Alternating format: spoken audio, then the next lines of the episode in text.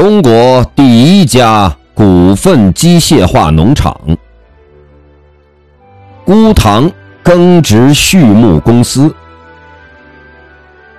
一八八一年，清光绪七年，天津轮船招商局总办唐延书奉命集资十三万两白银，在天津塘沽新河购地四千顷。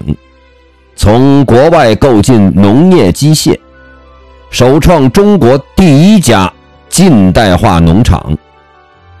当时《异闻录》记载，这家新型农场耕作盖从西法，以机器从事，行建翻犁锄禾，事半功倍。